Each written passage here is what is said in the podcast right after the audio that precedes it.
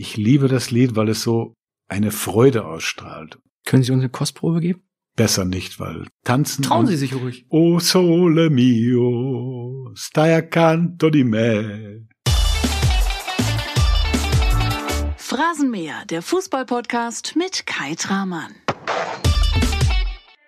Und heute ist irgendwie ein richtig geiler Tag. Denn ich habe frische Ware für dich. Karl-Heinz Rummenigge präsentiert sich in Phrasenmäher Teil 2 von seiner aller, aller, allerbesten Seite. Eigentlich so wie in Teil 1 und dann doch noch ein bisschen besser, noch ein bisschen lustiger, noch ein bisschen offener. Du hörst den Bayern-Boss heute lachen und singen und du beginnst vielleicht zu realisieren, dass da echt einer von uns spricht. Ein echter Fußballfreak, einer aus dem Leben. Kalle Rummenigge, der ja eigentlich als Funktionär und Bundesliga-Boss bekannt ist, verrät unter anderem, was er wirklich nach der legendären Bayern-Pressekonferenz gedacht hat. Und er erzählt uns, weshalb er als alter Genießer vor jedem Spiel einen schönen kleinen Cognac trinkt. Und auch diese Phrasenmäher-Folge ist was für Genießer. Und wenn du deinen Freunden, deiner Familie, deinen Kollegen was Gutes tun magst, dann empfehle den Phrasenmäher gerne weiter und verbreite diese Folge gern mit dem Hashtag Phrasenmäher auf den Social Media Plattformen dieser Welt. Wo auch immer du es möchtest, Twitter, Facebook, Instagram, knall's rein, Hashtag Phrasenmäher. Für mich wäre das ein wunderbares Geschenk und ich sage dafür schon mal Danke. Das legendäre Danke-Gedicht von Kalle Rummenigge für Franz Beckenbauer hörst du übrigens auch nochmal in dieser Folge. Und Herr Rummenigge verrät, welche schräge Geschichte sich dahinter verbirgt und weshalb das dem FC Bayern am Ende noch 500 Euro gekostet hat. Los geht's jetzt mit einer Frage von Michael Rummenigge. Das ist Kalles Bruder. Klar, Michael ist bekannt. Beide sind in Lippstadt aufgewachsen. Beide haben beim FC Bayern zusammengespielt. Und sie harmonieren auch jetzt wieder perfekt. Im Phrasenmäher viel Spaß mit Karl-Heinz Rummenigge und der ersten Frage von Michael Rummenigge. Lieber Karl-Heinz, mal kurze Frage. Warum hast du mich eigentlich, als du noch in Lippstadt warst und dann auch später die Anfangsjahre mit uns bei Bayern München, warum hast du mich immer Freitag genannt? Muss ich nachdenken, ist ja schon lange her, meine Lippstädter Zeit.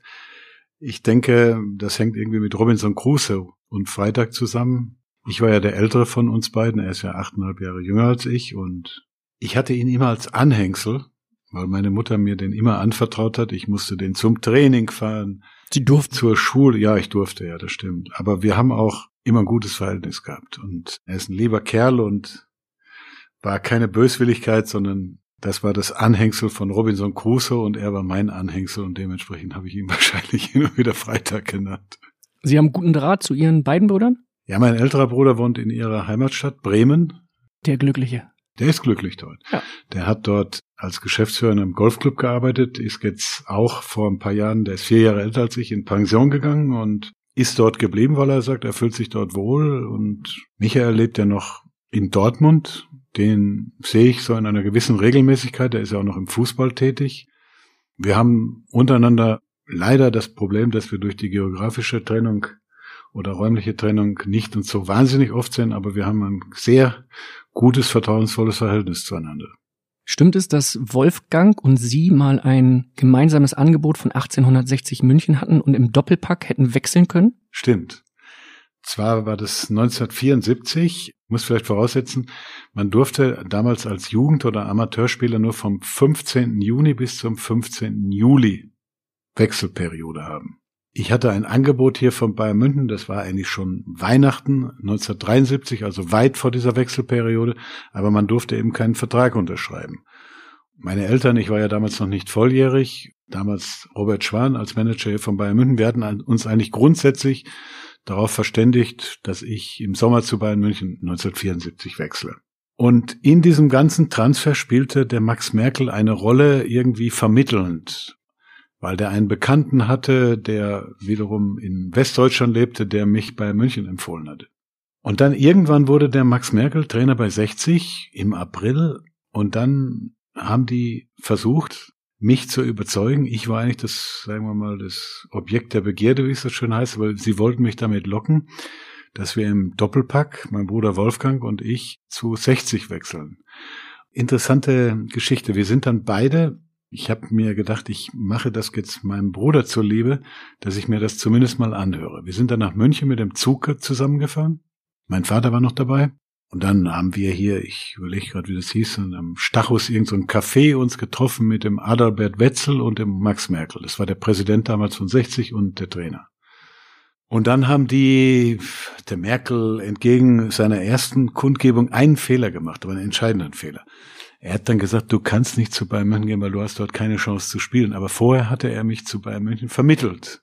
Und dann eine 180-Grad-Kehrung und habe mir gedacht, irgendwie stimmt jetzt in dem ganzen Aussagen, die er da getätigt hat, irgendwas stimmt jetzt nicht. Und aber ich habe mir das angehört, weil ich gedacht habe, ich bin meinem Bruder irgendwo verpflichtet, zumindest mal zuzuhören. Und dann werde ich nie vergessen, sind wir zurückgefahren.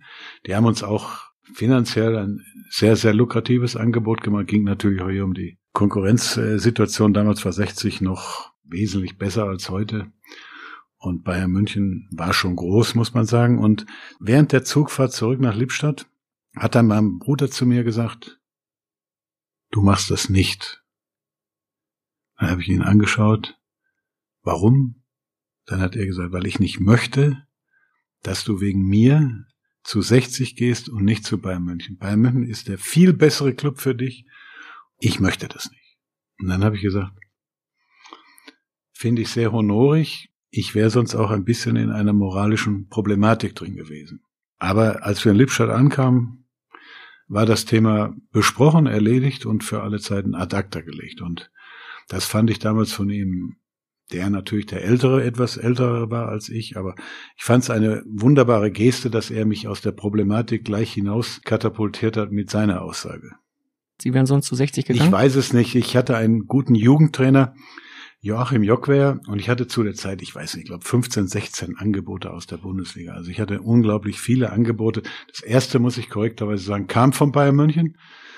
Aber dann ist das wie so ein Lauffeuer durch die ganze Bundesliga gegangen und dann hatte ich aus der ganzen Republik Kuno Glötzer, damals war der HSV der zweitgrößte oder beste Club in Deutschland, der hat sich ins Auto gesetzt, ist nach Lippstadt gefahren mit dem Dr. Krohn und haben mich besucht in Lippstadt, haben mir ein Angebot gemacht, haben mich wie der Bräutigam die Braut praktisch da beglücken wollen und ich war auf mal unruhig, weil ich mir von allen Seiten wurde mir immer gesagt, du brauchst gar nicht zu Bayern München gehen, du hast keine Chance da zu spielen, weil schau dir die Mannschaft an. Das mhm. waren acht Nationalspieler, deutscher Meister, Europapokalsieger, der Pokalsieger, acht Weltmeister, brauchst du gar nicht hingehen, spielst du nie. Das hat in mir natürlich als junger Bursche eine Unruhe ausgelöst. Und dann kam irgendwann der, mein Jugendtrainer, ich habe in der U19 von Lippstadt gespielt, kam zu mir und sagt, was ist los, Junge, du bist so unruhig und das spürt man auch in deinem Spiel und alles. Habe ich ihm das erzählt, dass ich unruhig bin, eben weil ich nicht weiß, was ich mache in der Zukunft, was die beste Entscheidung für mich ist. Und dann hat er zu mir gesagt, war ein ganz wichtiger Satz, wenn man ein Angebot von Bayern München hat, geht man zu Bayern München. Bayern München ist der beste Club und da musst du das versuchen. Wenn es nicht dir gelingt, ist das kein Beinbruch, dann kannst du immer noch im Zweifelsfall woanders hingehen. Aber du wirst es dir sein ganzes Leben nicht verzeihen, wenn du das nicht machst. Und diese Geschichte habe ich, ich schätze, 20 Mal in der Zwischenzeit jungen Spielern hier erzählt. Wer hat sie als letztes gehört?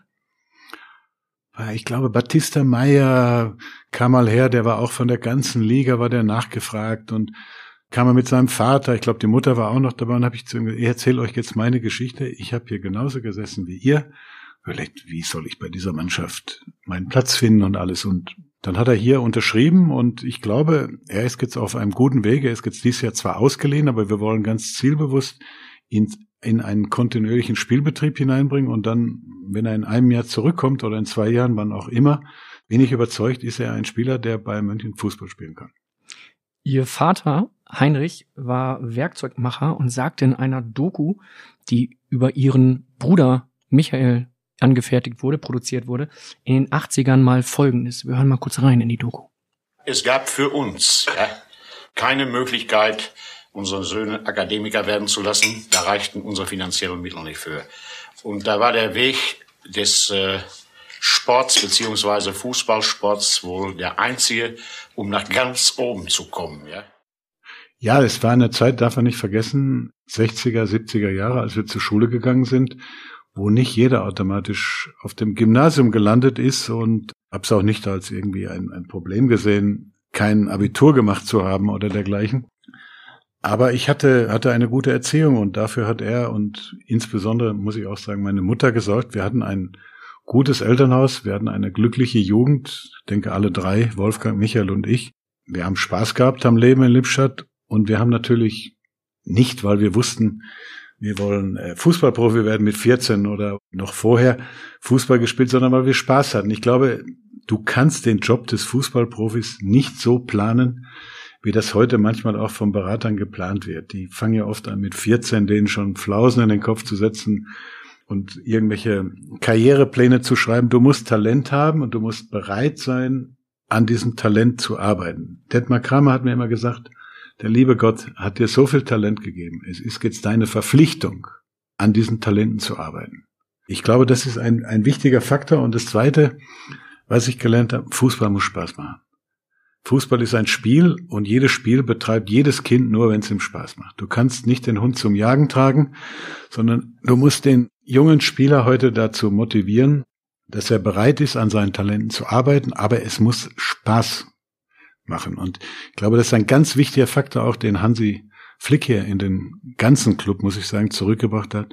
Es macht Spaß. Die trainieren jeden Tag volle Kanne, weil sie Spaß an dem Job haben und weil sie sich vielleicht ein Stück auch wieder an ihre Jugend zurückerinnert fühlen, weil einfach klar, der Erfolg ist ein wichtiger Faktor, aber den Erfolg muss man sich auch hart erarbeiten und das haben sie gemacht.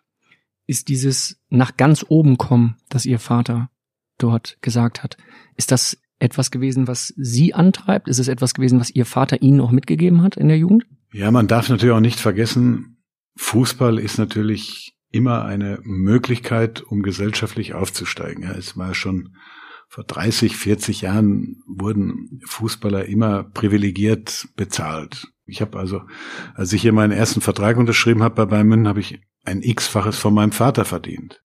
Das darf man, darf man auch nicht vergessen. Fußballspieler waren immer privilegiert, nicht nur in der heutigen Zeit, sondern zu allen Zeiten. Und es war natürlich eine, eine wichtige Antriebsfeder, auch ganz einfach damit gesellschaftlich hochzukommen und dementsprechend haben mein Bruder und ich, mein anderer Bruder Wolfgang, der hat ja auch zweite Liga zumindest gespielt, den Fußball genutzt, um auch ganz einfach ein Stück gesellschaftlich aufzusteigen. Ist es etwas, was Ihr Vater Ihnen da mitgegeben hat oder war das Ihr eigener Antrieb dann? Das war eigentlich mehr mein eigener Antrieb und auch der Antrieb, der hier bei Bayern München immer vermittelt wurde. Mein jüngerer Bruder Michael, der ist ja hier mit, glaube 16 Jahren zu Bayern München gekommen, damals schon, früher als ich. Und es wird einem hier in diesem Club sehr schnell vermittelt, Erfolg ist alles.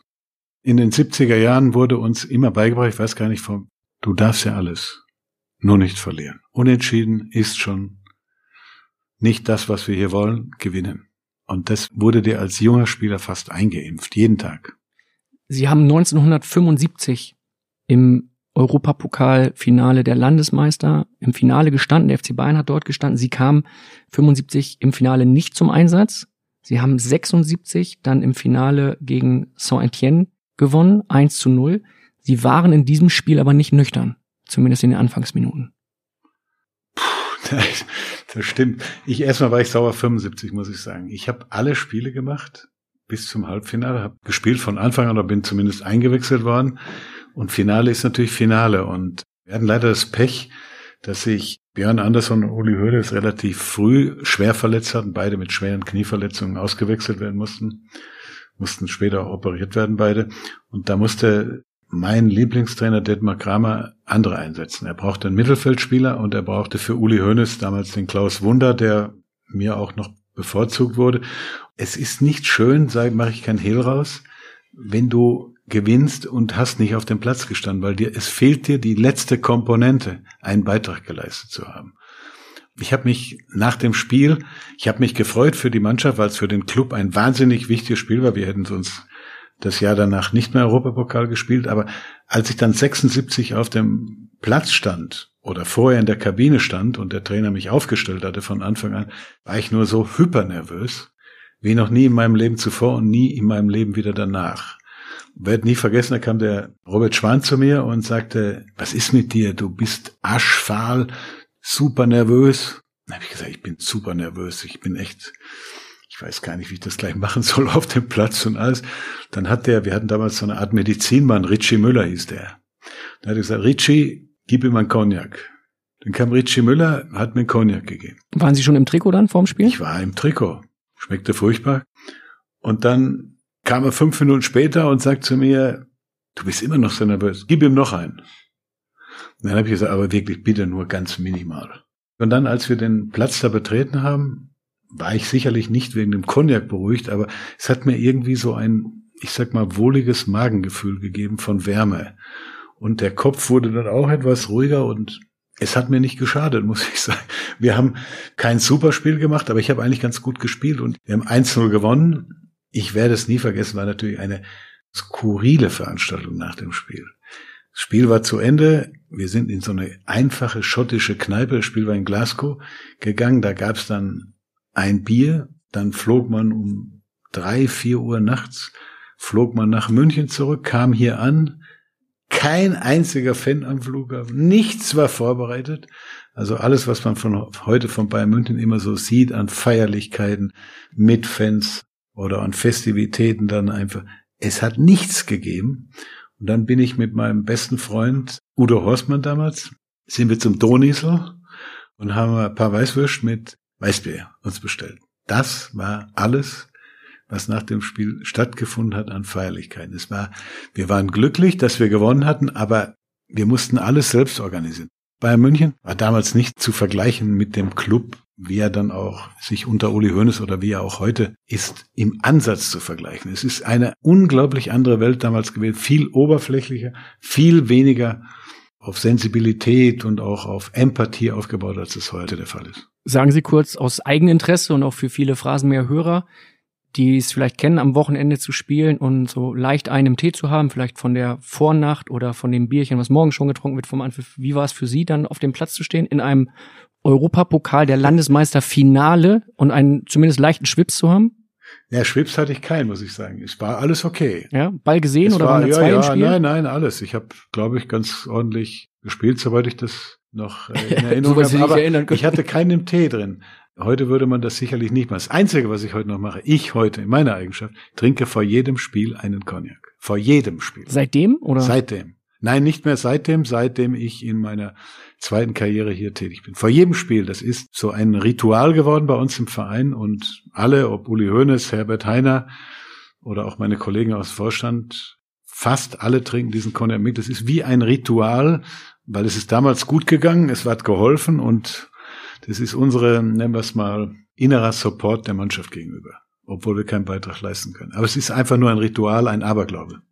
Das heißt, auch bei Auswärtsspielen, so wie jetzt in Lissabon oder dergleichen, suchen Sie sich irgendwo dann eine Pinte, eine Hotelbar und Naja, das habe ich schon. oder hat jeder schon einen Cognac dabei? Viele Bundesligisten wissen mittlerweile, dass das so Die ist. Cognac-Bayern kommen wieder. Wir haben mal in Paderborn gespielt und da war ich ganz überrascht. Da kam dann so eine Bedienung und hat gleich gesagt, möchten Sie jetzt den Cognac haben? Da habe ich gesagt, woher wissen Sie das? Weil die haben ja nur ein Jahr damals in der Bundesliga gespielt.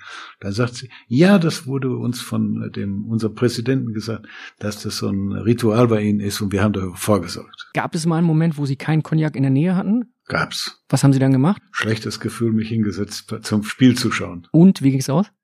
Weiß ich jetzt gar nicht mehr, ob wir, ob wir nicht gewonnen haben oder was. Es ist ein Aberglaube. Oh, jetzt habe ich ja, ich arbeite ja bei Bild, ich habe jetzt natürlich so Spitznamen wie Cognac-Kalle im Kopf. Nee, gar nicht, gar nicht. Das hat sich so einge, als wir jetzt in Lissabon waren, Stadion gab's ja gar nichts. Da kriegte man so eine Tüte mit einem, mit einer Semmel. Gab's auch ein Bier noch oder ein Wasser, je nachdem, was man trinken wollte. Aber es gab natürlich alles, nur kein Cognac.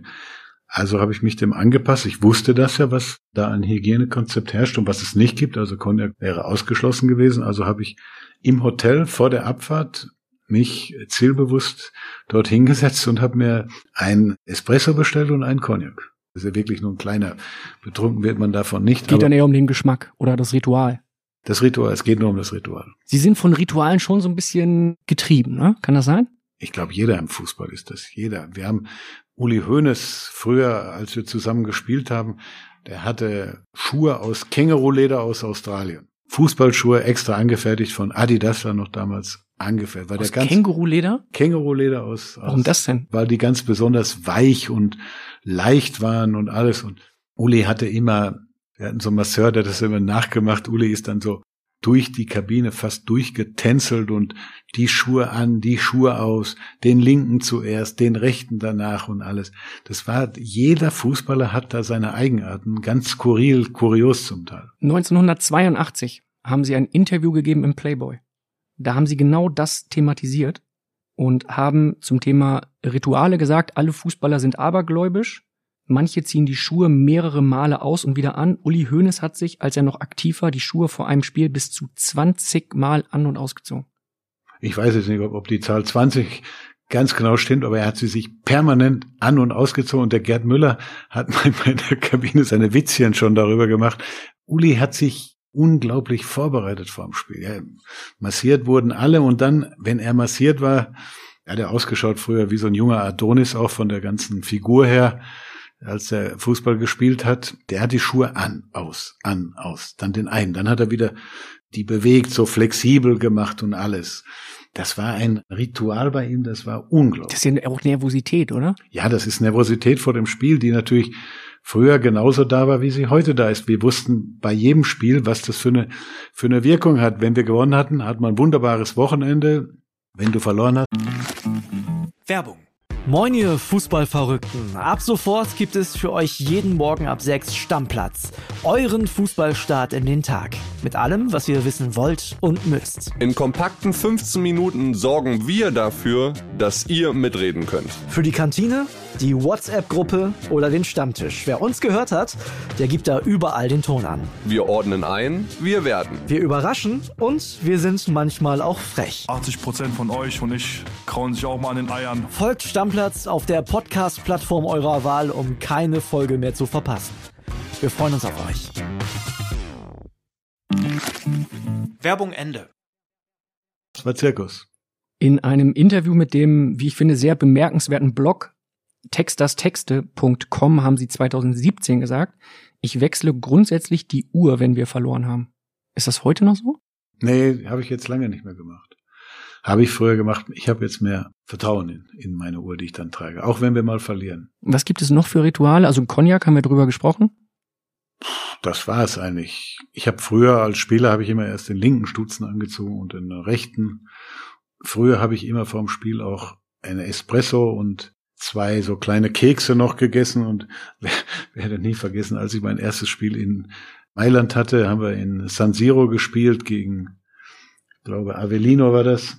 Da gab's immer so eine kleine Bar. Also Bar ist nicht wie in Deutschland Bar, sondern Bar heißt, da gab's dann Wasser, Espresso, Säfte und sowas. Bin ich immer reingegangen und habe dann gesagt, ein Espresso und zwei Biscotti, also zwei kleine süße Dinge dazu. Und dann kam irgendwann noch der Arzt dazu und sagte, was machst du hier? Da habe ich gesagt, das habe ich zehn Jahre in München gemacht und habe eigentlich beste Erfahrung damit. Ich sagte, der Espresso macht mich nochmal zusätzlich wach schärft die Konzentration und die zwei Biscotti, die nehme ich immer, um nochmal irgendwie meinem Körper äh, was zuzuführen und so weiter. Dann hat er gesagt, das ist Katastrophe von der Ernährung her, alles nicht gut. Dann kam das Spiel, zwei Tore gemacht. Dann ist er zu mir gekommen und gesagt, du solltest in der Zukunft vielleicht vier Biscotti essen. Und ich glaube, wichtig ist, wenn man auf den Platz geht, muss man mit Selbstvertrauen mit Vertrauen auch gehen, des Trainers und alles. Und man muss auch ein gutes Gefühl haben dabei. Wichtig ist das gute Gefühl. Es gibt Rituale, die sind fast Idiotie aus heutiger Sicht, aber alle, solange ich in irgendwelchen Kabinen gelebt habe, hier in München, in Mailand oder sonst wo, alle haben irgendeinen Spleen gehabt, den sie da. Aber auf Cognac spüren sie. Einen kleinen Cognac vor dem Spiel trinken wir immer.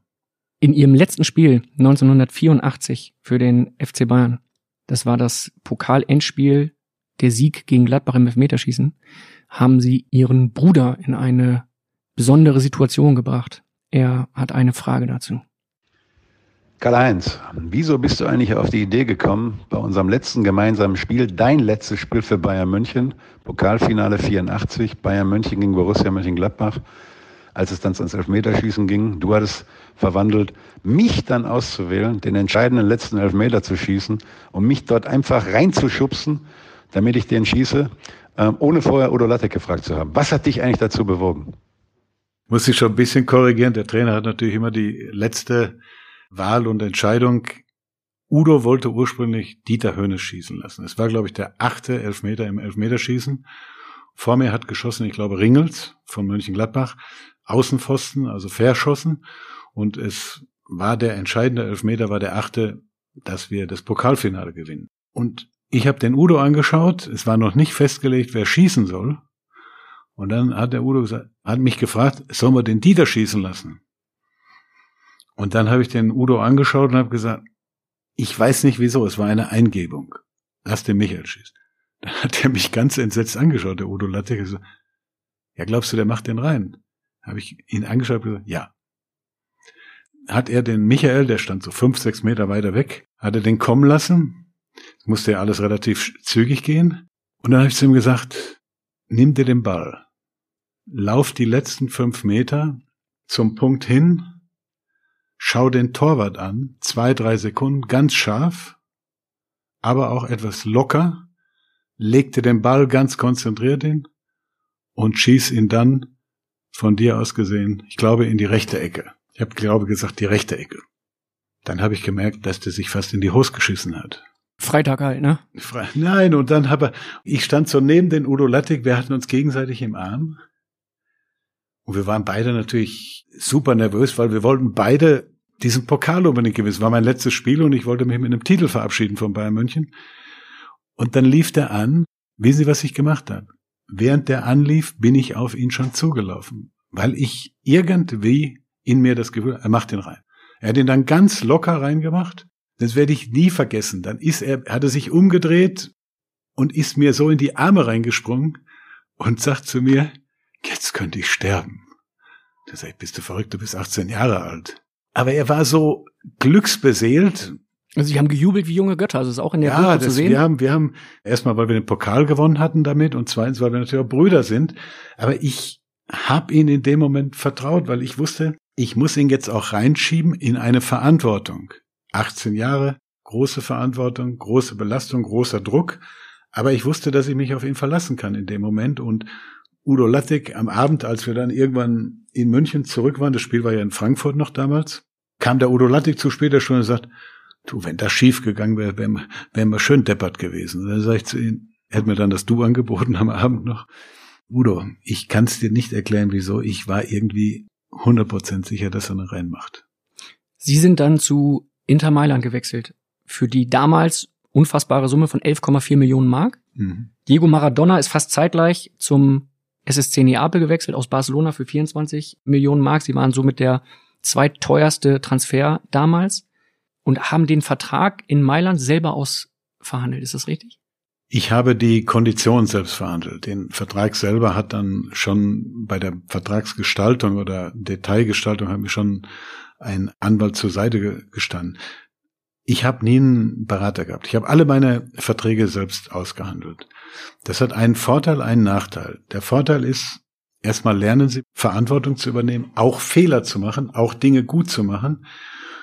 Das war etwas, was, was auch bei Uli passiert war. Er hat es selber ja gemacht. Was uns geholfen hat, später vielleicht auch in dem Job hier. Wir mussten immer auf eigenen Beinen stehen. Jeden Fehler durften wir einmal machen, aber nie wiederholen. Und den Vertrag damals selbst zu machen, es war ein großer Vertrag, es war der wichtigste Vertrag damals finanziell gesehen in meiner Karriere, war schon ein, ein Meilenstein für mich, aber es hat mir auch geholfen, knallhart zu verhandeln, dann wieder einfach die Dinge auch so zu machen, dass es am Ende trotzdem mit einer gewissen Sympathie für beide Parteien rübergegangen ist, war eine interessante Zeit zu lernen. Und ich bedauere das etwas, dass praktisch, wenn wir heute Vertragsverhandlungen haben, die Spieler gar nicht mehr mit am Tisch sitzen. Es alles ihren Beratern überlassen. Und ich glaube, dieses Erlebnis, diese Erfahrung, die man ja auch bei diesen Gesprächen macht, die würde ich Ihnen oft gerne weitergeben auch, weil es unglaublich wichtig ist im Leben, weil solange du Fußball spielst, kann dir ein Berater alles helfen. Aber irgendwann gehst du ja in das zweite Leben, sage ich immer, nach dem Fußball. Und das Leben ist ja dann länger. Und da musst du ja trotzdem deinen Mann stehen, deinen Job machen und alles. Und diese Erfahrung, die man im Fußball gewinnen kann, ist unglaublich hilfreich, habe ich festgestellt. Also es war für mich war eine großartige Zeit. Werbeverträge zum Teil selber verhandelt. Ich habe mich hingesetzt mit den Leuten oft stundenlang dann über Werbeverträge. Ich hatte damals wahnsinnig viele Werbeverträge, 82 oder auch 86 jeweils, insbesondere bei den Weltmeisterschaften und habe die alle selber verhandelt und habe da unglaublich viel gelernt, unglaublich viel von profitiert auch später. Wer war der letzte Spieler, der bei Ihnen bei Vertragsverhandlungen, der letzte aktive Bayern-Spieler, der mit im Raum saß? Ich überlege gerade. Ich kann mich noch erinnern, als wir den Oliver Kahn mal verpflichtet haben. Ich glaube, das war so Ende der 90er Jahre. Der saß mit im Raum zum Beispiel. Und weil wir früher auch noch das konditioniert haben, dass die Spieler mit im Raum sitzen. Wir wollten, dass die Spieler mit im Raum sitzen, dass sie ein Gefühl dafür kriegen, was Bayern München will, was Bayern München bedeutet und was Bayern München auch mit dem Spieler vorhat. Aber das ist heute eine völlig andere Welt. Die Berater wollen das nicht mehr und ich glaube auch die Spieler wollen es nicht mehr. Die Gespräche sind natürlich auch, muss man sagen, nicht immer auch nur sympathisch und angenehm, sondern kommt auch mal ein etwas fader Beigeschmack rein und deshalb Was heißt das, Vaterbeigeschmack? Ja, dass man sich auch mal schon fetzt um einen Vertrag und, und dergleichen. Und das ist nun mal eben so bei Vertragsverhandlungen. Es gibt nicht nur immer Friede, Freude, Eierkuchen. Haben Sie das damals bei Inter ohne ein Fetzen geschafft, den Vertrag auszuhandeln? Oder? Ja, ich hatte natürlich, muss man korrekterweise sagen, das große Glück 1984. Ich hatte insgesamt drei Angebote. Ich hatte ein Angebot von Inter, ich hatte ein Angebot aus Florenz und ich hatte ein Angebot von Juve. Und äh, jeder, der das italienische Gemüt kennt, weiß, dass das eine wunderbare Plattform ist, um zu seinen eigenen Gunsten gut zu verhandeln. Dann sind Sie mal von A nach B gefahren? Von Nein, ich habe gar nicht den einen Mailand, gegen oder? den anderen ausgespielt. Äh, Es war für mich klar, die Entscheidung fällt zwischen Inter und Juve. Mit beiden Präsidenten habe ich zwar noch gesprochen persönlich, aber ich habe ganz zielbewusst Inter ausgesucht. Juve war damals schon Juve wie heute. Inter hatte eine Delle und ich wollte einen Beitrag dazu leisten, aus dieser Delle wieder rauszukommen. Das hat für mich äh, ja, neben der finanziellen auch eine sportliche Wertigkeit gehabt. Und ich muss sagen, ich habe zwar leider mit Inter Mailand nie den italienischen einen äh, Titel gewonnen, aber es war eine super Zeit, die wir dort leben durften, als Familie und auch im Fußball. Das war die Hochzeit des italienischen Fußballs. Du warst wie so ein Popstar, wie so ein Hollywoodstar, wenn du auf die Straße gegangen bist. Die Leute haben dich nur noch angestrahlt. Das war eine unglaubliche Zeit und es war ein Zusammenleben auch mit dem ganzen Club und auch mit den Fans, die schon sehr, sehr intensiv war. Sie haben mal im Interview mit dem Fokus gesagt, auf die Frage, welches Lied singen Sie gerne, haben Sie geantwortet mit O Sole Mio. Ist bis heute so. Ist ein herrliches Lied. Ich liebe das. Wo singen Sie das? Ja, das singe ich zu allen möglichen Gelegenheiten. Ich liebe das Lied, weil es so eine Freude ausstrahlt. Ich mag diese italienische Sprache sowieso sehr gerne, weil sie, man sagt im Italienischen, ist so eine, eine Dolce, also etwas Angenehmes, Süßes für die Ohren darstellt. Ich finde auch italienische Lieder spiegeln das wieder, die Lebensfreude der Menschen dort, der Sprache und das ist mein, nach wie vor mein Lieblingslied heute. Können Sie uns eine Kostprobe geben? Besser nicht, weil tanzen. Trauen und, Sie sich ruhig. Tanzen und singen. Einmal oh, nur den Refrain. Oh sole mio, stai accanto di me. Also ich kann das ganze Lied singen, aber ist besser, dass ich das dabei belasse. Das ist ein herrliches Lied mit einer großen Lebensfreude. Welche Sprachen sprechen Sie? Italienisch, Französisch, Englisch, Bisschen, ja, Spanisch? Englisch, Italienisch, bisschen Spanisch, Französisch ist auch Verbesserung. Ich vergesse es ein Stück, muss ich sagen, das Französische. Ich habe es in Genf ganz ordentlich gesprochen und ich vergesse es jetzt, weil ich es nicht mehr so viel benutze. Ich benutze nach wie vor sehr viel Italienisch, Englisch extrem viel. Das hat sich bedeutend verbessert gegenüber meiner Schulzeit damals. Ich würde heute noch mehr Sprachen lernen, als ich früher gelernt habe, weil ich festgestellt habe, Sprache ist ein unglaublich wichtiger Wert. Ich habe das in meiner Zeit, als ich mal zehn Jahre Präsident der ECA war, festgestellt, wenn du mit den Leuten ohne Dolmetscher direkt in die Konversation gehen kannst, ist das ein unglaublicher Vorteil und man spürt direkt, wie du mit den Leuten näher kommst und mit den Leuten auch dann einfach ein anderes Verhältnis aufbauen kannst. Es gibt, wir sind beim Thema Musik, Lied, Sprachen, Englisch, ein Song über Sie. Können Sie den noch hören? Ja, Sexy Legs, Sexy Knees. Sexy Knees. Einmal müssen Sie ihn jetzt noch anhören, auf ja, jeden ja, Fall. Ist kein Problem. Ja, wir hören mal rein. Karl-Heinz Rummenigge. What a man. The Rummenigge, Rummenigge. I'm a fan. Karl-Heinz Rummenigge. He says strong. Rummenigge, Rummenigge all night long. Rummenigge, Rummenigge all night long. Was haben Sie gedacht, als Sie den Song das erste Mal gehört haben? als ich das erste Mal gehört habe im Radio, musste ich lachen, weil ich habe das überhaupt nicht verstanden, was die da gesungen haben. Klar, ich habe das verstanden, was die da vom Text her gesungen haben. Und dann habe ich mich erkundigt. Der Hintergrund ist der, wir hatten ein Länderspiel England-Deutschland in Wembley. Wir haben 2-1 gewonnen. Ich habe beide Tore geschossen. Und beim zweiten Tor von mir hat der BBC-Reporter dann gesagt, oh Rummenigge, what a man. Und daraus haben die, es war ein Lehrer-Ehepaar aus der Provinz in England, diesen Song gemacht. Dann haben die die Kleinigkeit von 110 Kassetten, also diese kleinen Kassetten, die Sie vielleicht noch von früher kennen, aufgenommen und haben die an 110 Musikverlage geschickt in Deutschland. So viel gab es früher schon, offensichtlich. Und ein ganz kleiner Verlag hat dann aus diesem Lied praktisch eine Produktion gemacht das Lied war, glaube ich, sehr erfolgreich, hat sogar eine goldene Schallplatte gewonnen in Deutschland. Und ich habe dann das Ehepaar später auch mal auf äh, Initiative von Uli hin in Düsseldorf getroffen. Leider war die Frau krank und konnte ihren Beruf auch nicht mehr ausüben. Und dadurch ging es den beiden auch finanziell nicht ganz so gut. Und dank diesem Lied haben die zumindest jahrelang auch finanziell gesichert weiterleben können und alles. Der erste Gedanke, den ich damals hatte, boah, was ist das jetzt? Und es gab ja davon auch eine deutsche Version, ich glaube hier irgendwo im Bayerischen, die fand ich nicht so erquickend, wenn ich ganz ehrlich bin. Aber ich höre es ja manchmal heute noch so. Wo hören Sie das? Ja, meine Kinder oder so spielen das manchmal mir vor und lachen sich alle tot und meine Enkel, äh, die ja sogar auf eine amerikanisch sprechende Schule gehen, finden das natürlich ganz lustig. 1983 war das Ellen und Denise heißt dieses äh, britische Popduo, dieses Paar. Und der Allen sagte 2009 in einem Interview mit dem Spiegel, als Rummenigge nach Italien ging, kaufte Inter Mailand die gesamten Plattenbestände in Deutschland auf. Ich weiß auch nicht warum. Wissen Sie es? Nein, verstehe ich auch nicht ganz, weil die Italiener zu der Zeit das Deutsche sowieso nicht beherrscht haben, aber das Englische auch nicht so sehr.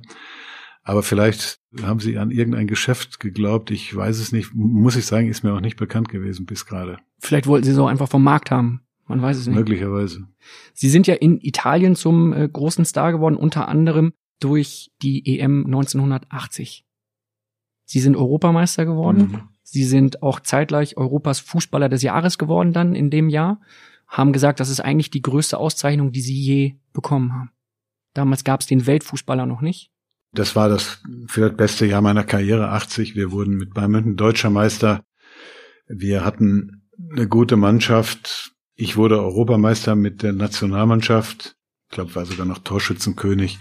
Und dann hatten wir diese Europameisterschaft und da ist, ich sag mal, mein Stern aufgegangen, auch international. Und da fing das dann auch an, dass ich die ersten Angebote aus dem Ausland hatte. Die kamen früher natürlich nur aus zwei Ländern. Italien und Spanien. Und die zwei Länder haben sich auch gegenseitig versucht, die besten Spieler wegzuholen. Und ich habe dann irgendwann, habe ich auch dem Uli hier gesagt, ich glaube, ich möchte diese Erfahrung nochmal machen, im Ausland zu spielen. Und es war jetzt so ähnlich, wie es bei Thiago war. Der ist dann auch hingekommen und gesagt, ich fühle mich eigentlich wahnsinnig wohl bei Bayern München. Ich habe alles hier, eine tolle Mannschaft, einen Trainer, mit dem ich mich fantastisch verstehe. Aber ich habe das Gefühl, ich brauche noch mal was Neues. Ich will diese Premier League kennenlernen. Und so war das bei mir mit Italien. Ich hatte alles hier. Ich war 84 Torschützenkönig. Wir hatten zwar keinen großen Titel gewonnen in dem Jahr, aber es war alles hier, ich sag mal, roter Teppich, alles wunderbar eigentlich. Aber ich wollte unbedingt noch mal was Neues sehen und dann kam eben dieses Angebot aus Italien und dann bin ich zu Uli und habe gesagt, Uli, ich möchte es machen. Bitte versteht das. Ich liebe Bayern München, werde immer Bayern München lieben, aber ich möchte das machen. Und wir haben dann eine Lösung gefunden. Ich meine, der Verein musste natürlich viel Geld für mich verdienen, weil äh, dem Verein ging es finanziell damals nicht so rosig. Und wir haben das in, ich muss sagen, großer Harmonie und Freundschaft dann auch gelöst. Und Sie haben natürlich mit diesem Geld, welches der FC Bayern eingenommen hat, auch die Zukunft des FC Bayern gesichert damals. Ich glaube, der Club hatte acht Millionen Verbindlichkeit bei zwölf Millionen Umsatz. Mit dieser Ablösesumme war der Verein über Nacht saniert, hat dann auch gut investiert, muss man sagen. Lothar Matthäus gekauft, Andi Brehme verpflichtet und die Mannschaft ist im Jahr danach auch äh, ganz verdient deutscher Meister geworden. Also ich glaube, es gab mit diesem Transfer drei Gewinner. Bayern München war finanziell saniert. Bayern München hat das Geld gut investiert in, in Transfer. Inter Mailand war glücklich, dass sie mich äh, nach Italien holen konnten und ich hatte diese Erfahrung und ich mache auch kein Hehl daraus, bin da auch gar kein Pharisäer. Ich habe auch sehr viel Geld dabei verdient.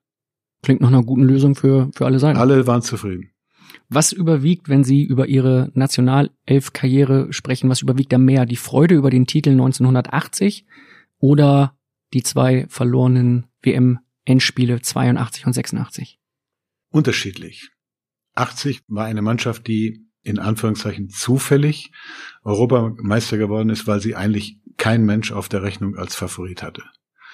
Aber es war eine gute Mannschaft, die hat einen guten Spirit, die hat einen guten Geist und Jupp Derwal passte perfekt als Trainer zu uns, ist verdient Europameister geworden. 82 haben wir eine Weltmeisterschaft unter schwierigen Bedingungen gespielt. Es war irgendwie vom ersten Spiel an nicht ganz rund. Wir haben das erste Spiel in der Gruppenphase gegen Algerien 2-1 verloren, sind dann aber trotzdem immer weiter im Turnier und haben uns dann zum Schluss auch gesteigert mit diesem denkwürdigen Spiel gegen Frankreich im Halbfinale nach Elfmeterschießen, nach Verlängerung. Aber wir waren kaputt im Finale. Wir waren körperlich einfach kaputt und Italiener waren besser. Und ich werde nicht vergessen, nach dem Spiel stand der Litti, Pierre Litbarski, neben mir und hat bitterlich geweint. Bitterlich geweint. Und dann habe ich ihn so in den Arm genommen und habe gesagt, Litti, eins sage ich dir jetzt. Wenn die anderen besser sind, ist das so.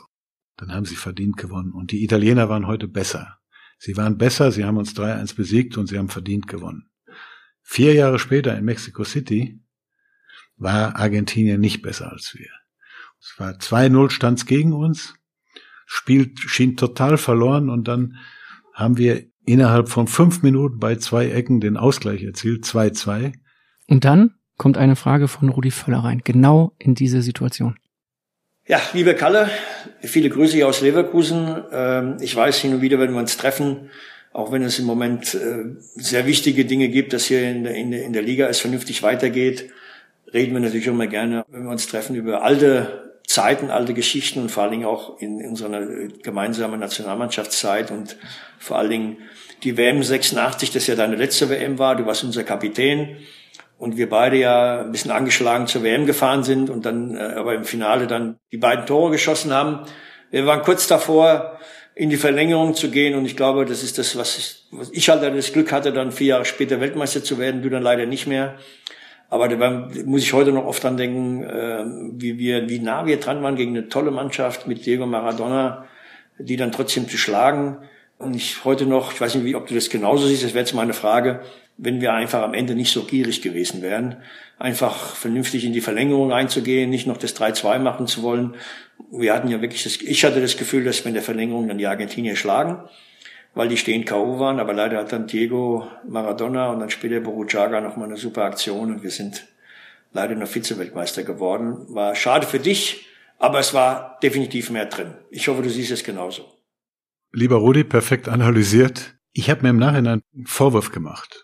Er hat es perfekt analysiert. Wenn wir in die Verlängerung gegangen wären mit dem 2-2, hätten wir eine große Chance gehabt, Weltmeister zu werden, weil die waren stehend K.O., die Argentinier, die konnten keinen Meter mehr laufen und wir waren physisch, waren wir, das hatte Franz Beckenbauer und Berti Vogts haben das bewirkt, die haben uns unglaublich top physisch vorbereitet. Wir waren topfit. Wir hätten die Verlängerung, wären wir sehr aussichtsreich auf den Titel da gewesen. Ich habe mir den Vorwurf gemacht und zwar folgenden. Als das 2-2 gefallen ist, hat er das richtig analysiert. Wir waren gierig. Wir wollten sie killen. Wir haben gedacht, jetzt, wir sind so im Fluss, die sind so kaputt, die waren physisch und psychologisch auf der Erde, die Argentinier. Und wir haben gedacht, jetzt killen wir sie.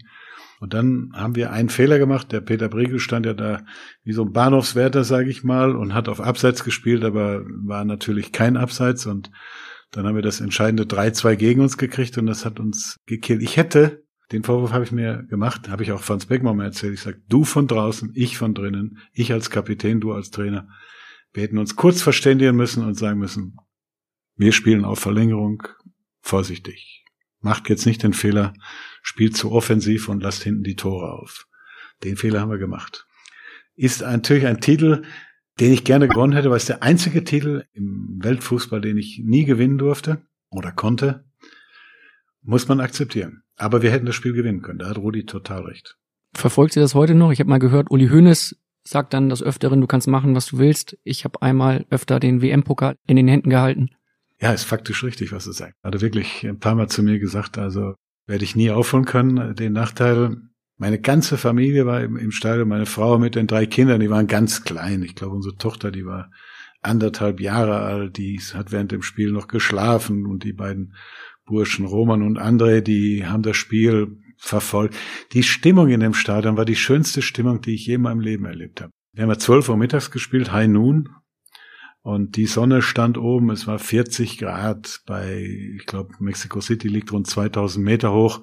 Ein kochendes Stadion und die ganze Welt war dort in diesem Stadion vorhanden. Es waren weiße, schwarze, gelbe, alle Nationen, die diese Welt zu bieten hat. Und ich bin einmal, als wir rausgingen, zum Warmmachen habe ich eine Runde gedreht, habe ich noch nie in meinem Leben gemacht, nie wieder davor und nie wieder danach.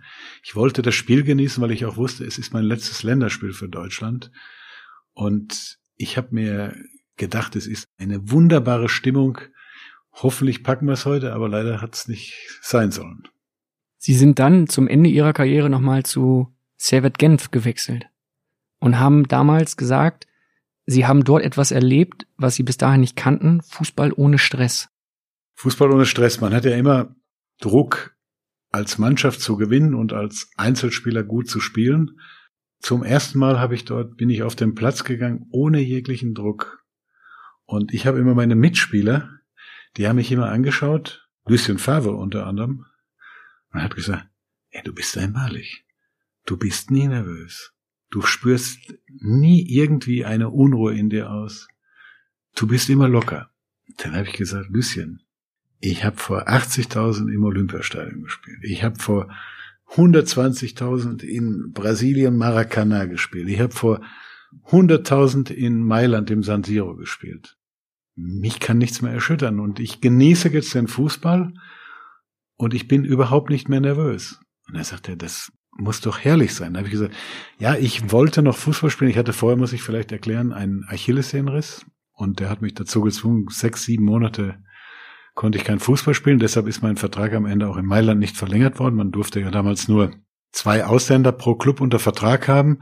Und so bin ich eigentlich ja auch, muss ich sagen, fast durch so eine Kuriosität in Genf gelandet. Ich hatte, meine Operation habe ich in Basel machen lassen bei Dr. Segesser, das war damals der Spezialist für Achillessehnenverletzungen. Der hat mich top operiert und dann hat er mit mir auch Regeneration und alles betrieben. Gab es ja nicht wie heute so, dass da Spezialisten, Physios und Fitnesstrainer, das gab es ja zu der Zeit alles gar nicht. Und der hat mich fit gemacht. Und dann werde ich nie vergessen, so nach drei, vier Monaten nach der Operation, ist er mit dem Fahrrad gefahren, hat mich mit dem Deuserband, das gab's früher noch, kennt man heute wahrscheinlich gar nicht mehr, hinter, hinter dem Fahrrad hergezogen. Das war so ein elastisches Band. Ne? Elastisches ne? Band. Bin da mehr gehumpelt als normal gelaufen. Und dann waren wir irgendwann wieder zurück da in der Klinik. Und dann sagt er auf mal zu mir, was willst du jetzt eigentlich machen? Dann sage ich, äh, Doktor, ich bin jetzt eigentlich vor der Entscheidung, möglicherweise mit dem Fußball aufzuhören. Dann guckt er mich total aggressiv an und sagt, du bist wohl verrückt, glaubst du, ich habe mir den Arsch bei der Operation aufgerissen, damit du jetzt aufhörst, Fußball zu spielen. Du spielst weiter. Und dann kriegte ich so zwei Wochen später kriegte ich so die ersten Anfragen. Paris Saint-Germain war natürlich nicht zu vergleichen mit dem Paris Saint-Germain von heute, muss man korrekterweise sagen. Servet Genf, dann hatte ich noch einen kleinen italienischen Club. Auf jeden Fall, ich hatte so mittelgroße Clubs und dann irgendwann bin ich nach Hause gegangen und habe dann mit meiner Frau am Abend diskutiert und habe gesagt, der Doktor will unbedingt, dass ich weiterspiele und er sagt, du brauchst jetzt noch sechs bis acht Wochen, dann bist du wieder topfit, dazu kriege ich dich schon hin. Und dann hat sie gesagt, ja, aber wenn das so ist, willst du denn noch weiterspielen? Und dann habe ich gesagt, möglicherweise möchte ich noch weiterspielen, weil so aufzuhören macht auch keinen Spaß. Dann kam das Angebot von Genf, das wurde immer konkreter und dann bin ich nach Hause und dann habe ich gesagt, ich habe ein sehr lukratives Angebot von Genf und Dann sagt sie, wie ist Genf? Ich kenne Genf überhaupt nicht. Und dann habe ich zu ihr gesagt, das ist das New York von Europa. Und ich werde nicht vergessen, da waren wir zwei Monate in Genf. Dann sagt meine Frau, du hast schön übertrieben hier mit dem New York von Europa. Hier ist überhaupt nichts los. Es war trotzdem eine, eine lehrreiche Zeit, weil ich habe noch mal was anderes kennengelernt und vor allen Dingen Fußball ohne jeglichen Druck, ohne jeglichen Stress. Das spricht ja auch für ihre Überzeugungskraft, ne? Wenn sie das einfach sagen und ihre Frau glaubt das erstmal und kommt nach ja, zwei Monaten dann drauf so, ah. War etwas übertrieben, muss ich sagen. Dass es ein bisschen anders war. Wenn wir gerade über Transfers und über kuriose Transfers sprechen, was war so Ihr kuriosester Transfer, den Sie als Bayern-Offizieller, als Bayern-Verantwortlicher getätigt haben? Ja, ich würde sagen, wir haben mal einen Kolumbianer verpflichtet. Adolfo Valencia? Richtig. Valencia war ein totaler Exot natürlich damals in der Zeit bei Bayern München in den 90er Jahren. Uli war das derjenige, der dann die Vertragsverhandlung primär natürlich geführt hat und dann haben wir den geholt und er war eigentlich ein ganz guter Typ, aber irgendwie hat man gemerkt, er ist ein totaler Exot hier und hat sich auch nur bedingt wohlgefühlt. Man stellt das relativ schnell fest, wenn die Spieler gar nicht bereit sind, die Sprache des Landes zu lernen. Das halte ich für einen ganz wichtigen Faktor, dass die Spieler auch bereit sind, die Sprache zu lernen, weil erstens lernst du nur so die Kultur des Landes kennen, die Fans, den Verein, wenn du dich damit einfach richtig seriös auseinandersetzt. Und das ist eine wichtige Voraussetzung. Ich habe das bei vielen gespürt. Zum Beispiel Xabi Alonso, ein super Typ, sprach nach zwölf Monaten sehr gut Deutsch.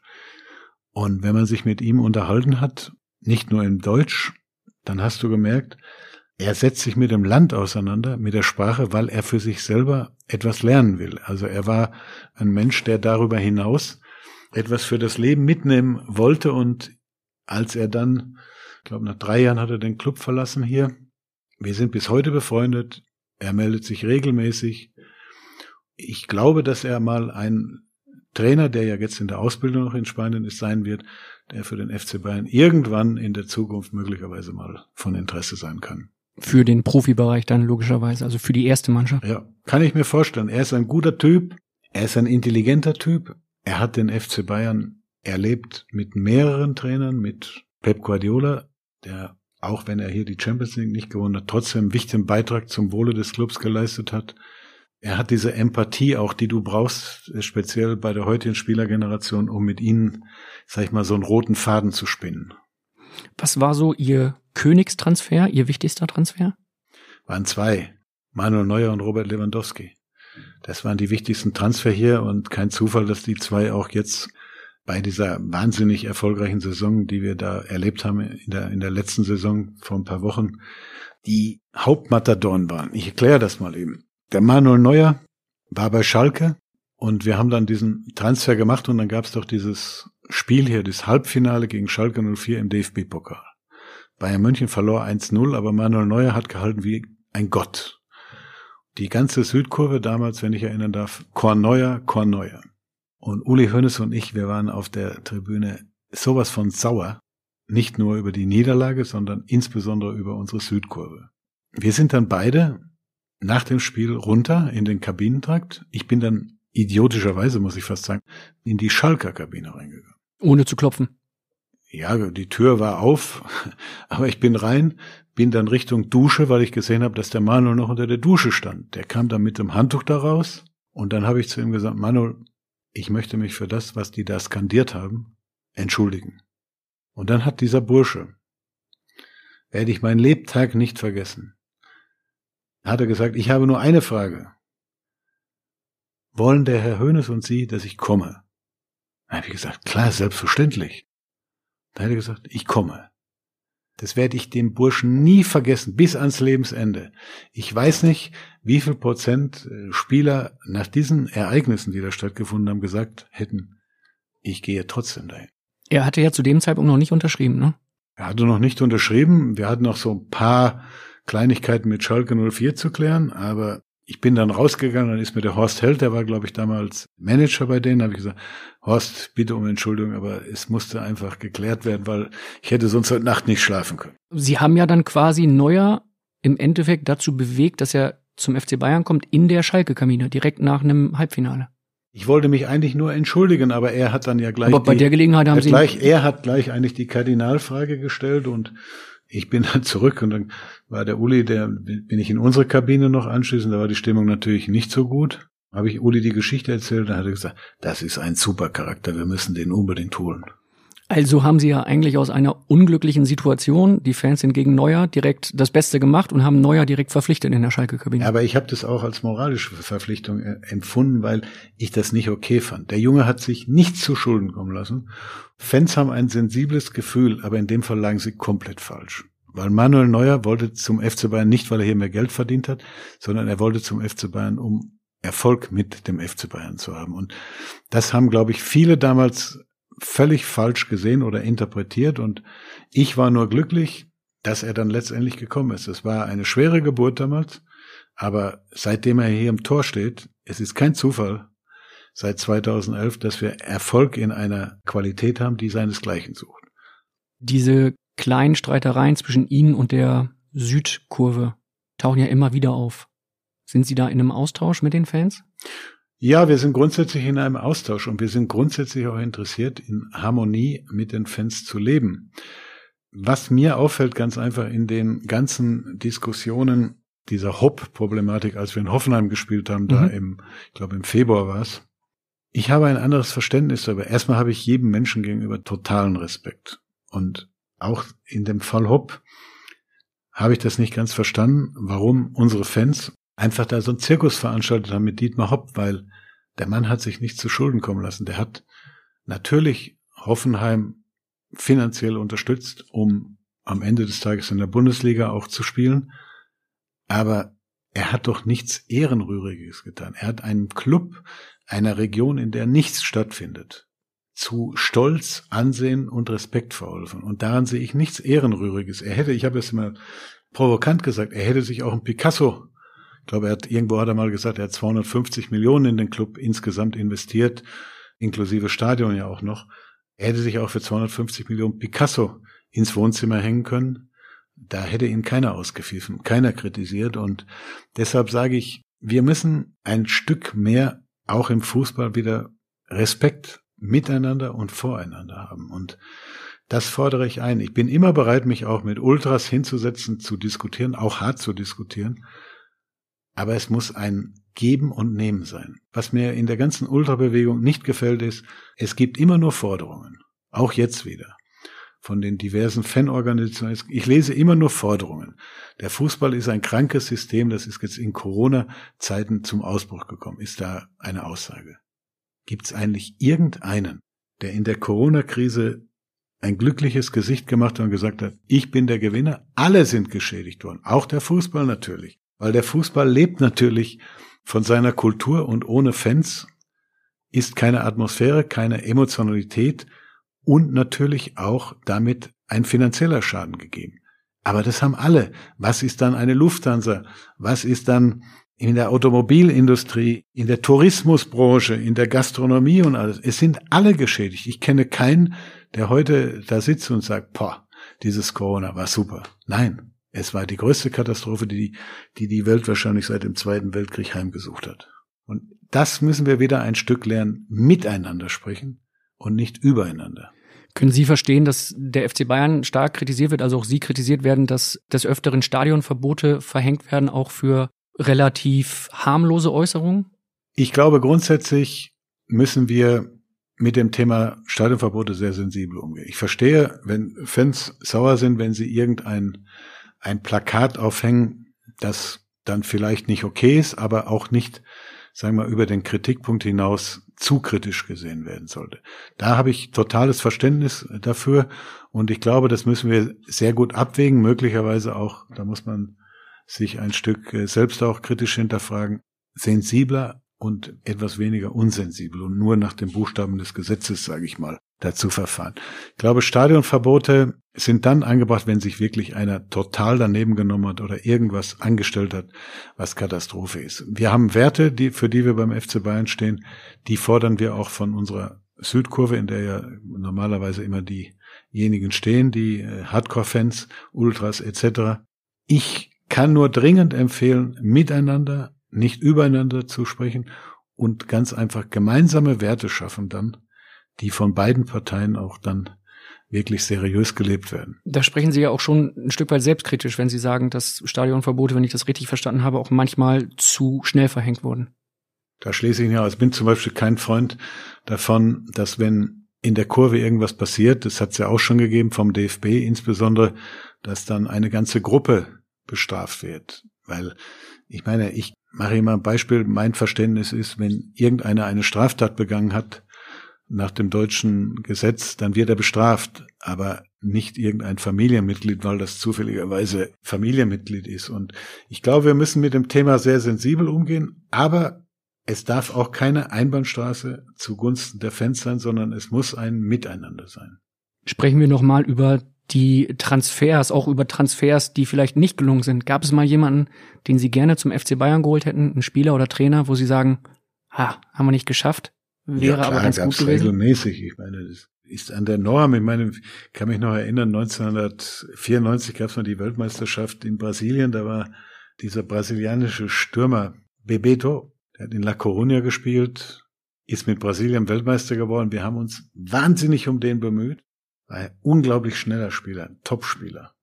Leider ist uns der Transfer nicht gelungen und er ist woanders hingegangen, ist Weltklasse-Spieler geworden. Hassan hatte mal wahnsinnig großes Interesse an dem Sancho. Aber Sancho hat sich dann trotzdem für Borussia Dortmund entschieden, weil er dort einfach mehr Spielmöglichkeiten sah. Man darf nicht vergessen, zu der Zeit hatten wir die Außenpositionen mit Robben und Ribery besetzt. Und es war jedem Spieler, der zu uns kam, klar, solange die zwei da sind, wird es schwer, bei Bayern München Stammspieler zu sein und, und regelmäßig zum Einsatz zu kommen. Und dementsprechend hat er sich für Dortmund entschieden und das muss man dann akzeptieren. Aber es gibt's regelmäßig, dass du Spieler gerne hättest, die sich dann trotzdem für andere Clubs entscheiden. Manchmal sind es finanzielle Gründe, manchmal sind es auch spieltechnische Gründe. Bei welchem Trainer sagen Sie im Nachhinein, den hätten wir besser nicht geholt, da hätten wir lieber einen anderen geholt?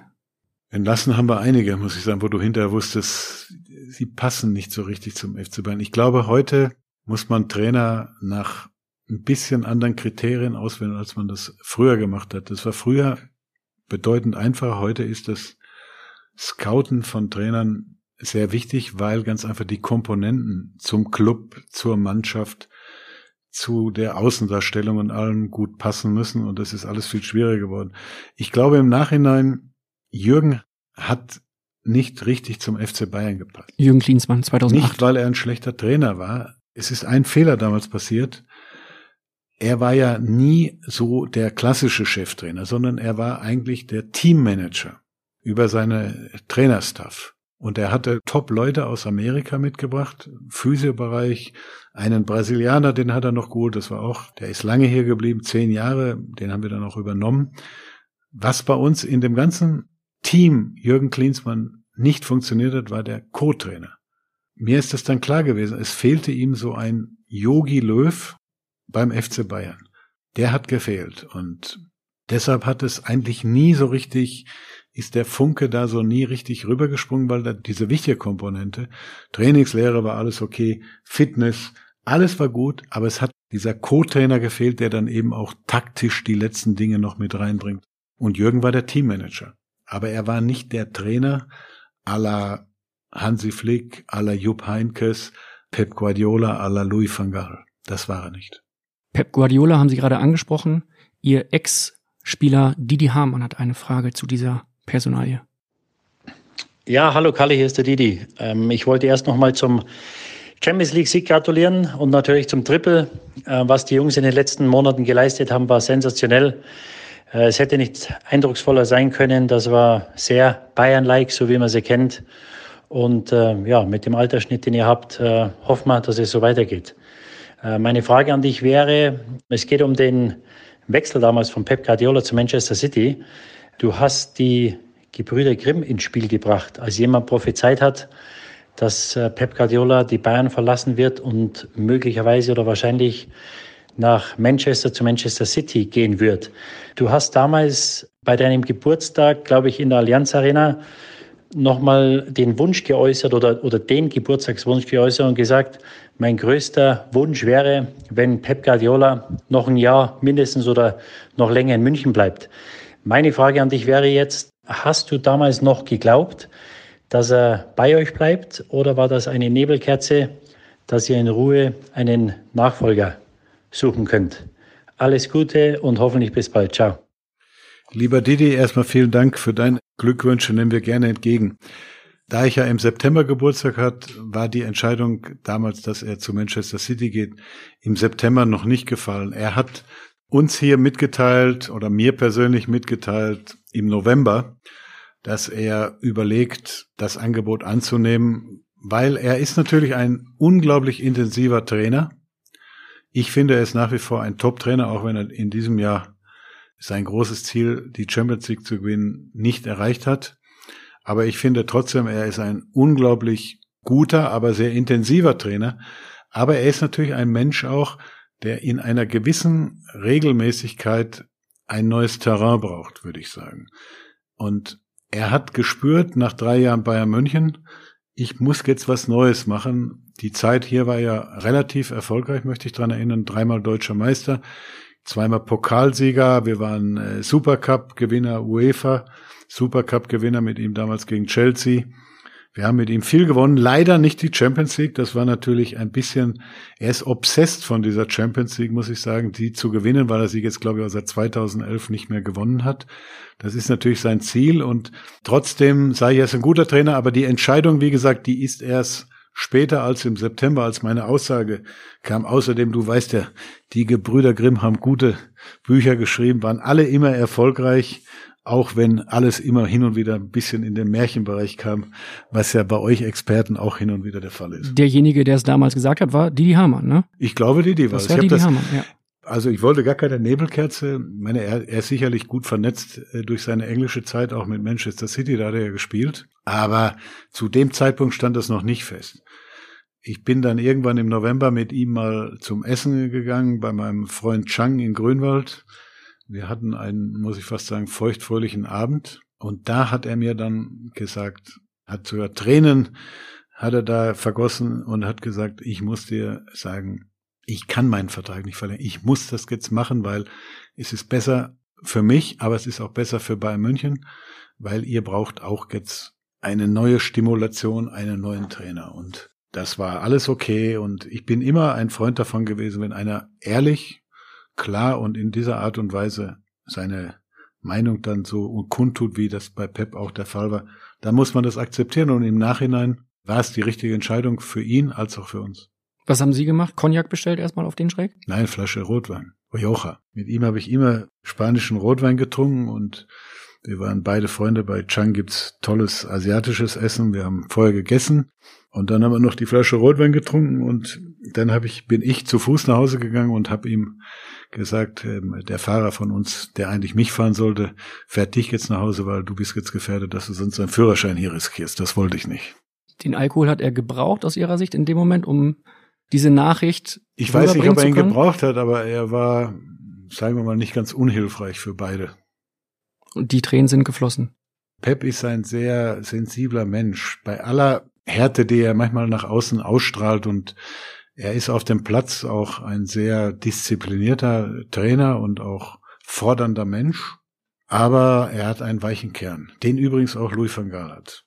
Der hat nach außen hin immer so einen Eindruck vermitteln wollen, ich bin äh, der knallhärteste Mensch auf der Welt, aber ich muss klar und deutlich sagen, wenn wir manchmal zu Abend gegessen haben und äh, er saß dann regelmäßig auch neben meiner Frau, hast du gemerkt, dass er einen ganz weichen Kern eigentlich in sich drin hat. Man muss ihn nur bedienen in der Richtung. Wodurch haben Sie das gemerkt?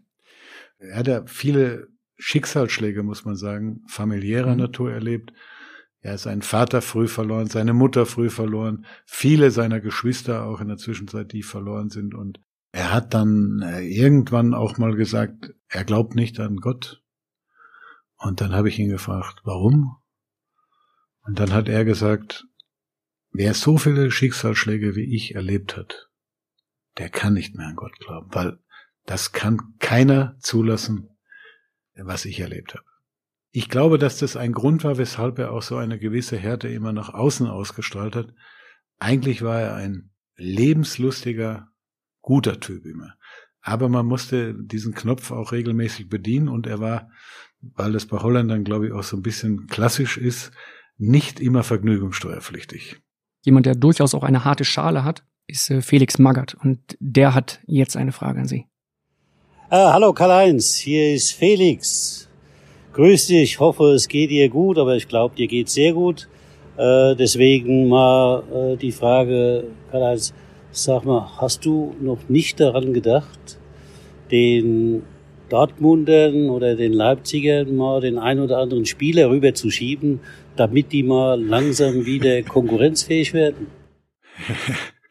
Typischer Felix Magert. Lieber Felix, gute Idee, aber du weißt ja, wir sind Konkurrenten und äh, wenn ich daran erinnern darf, letztes Jahr an Weihnachten 2019 waren wir, glaube Tabellenvierter sogar nur, wenn ich das oder Dritter maximal.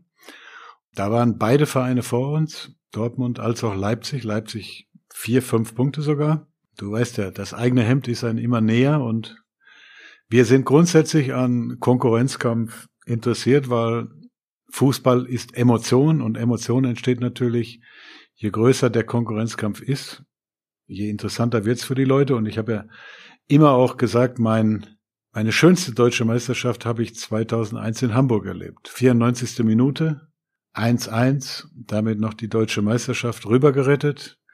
War ein nachhaltig tolles Erlebnis, emotional. Und ich glaube, das ist das, was der Fußballfan sehen will und auch erleben möchte. Aber man darf auch eins nicht vergessen, unsere Aufgabe ist es, so erfolgreich wie möglich Fußball zu spielen und die bestmögliche Mannschaft auf den Platz zu bringen. Und ich wünsche mir, dass uns das noch lange gelingt.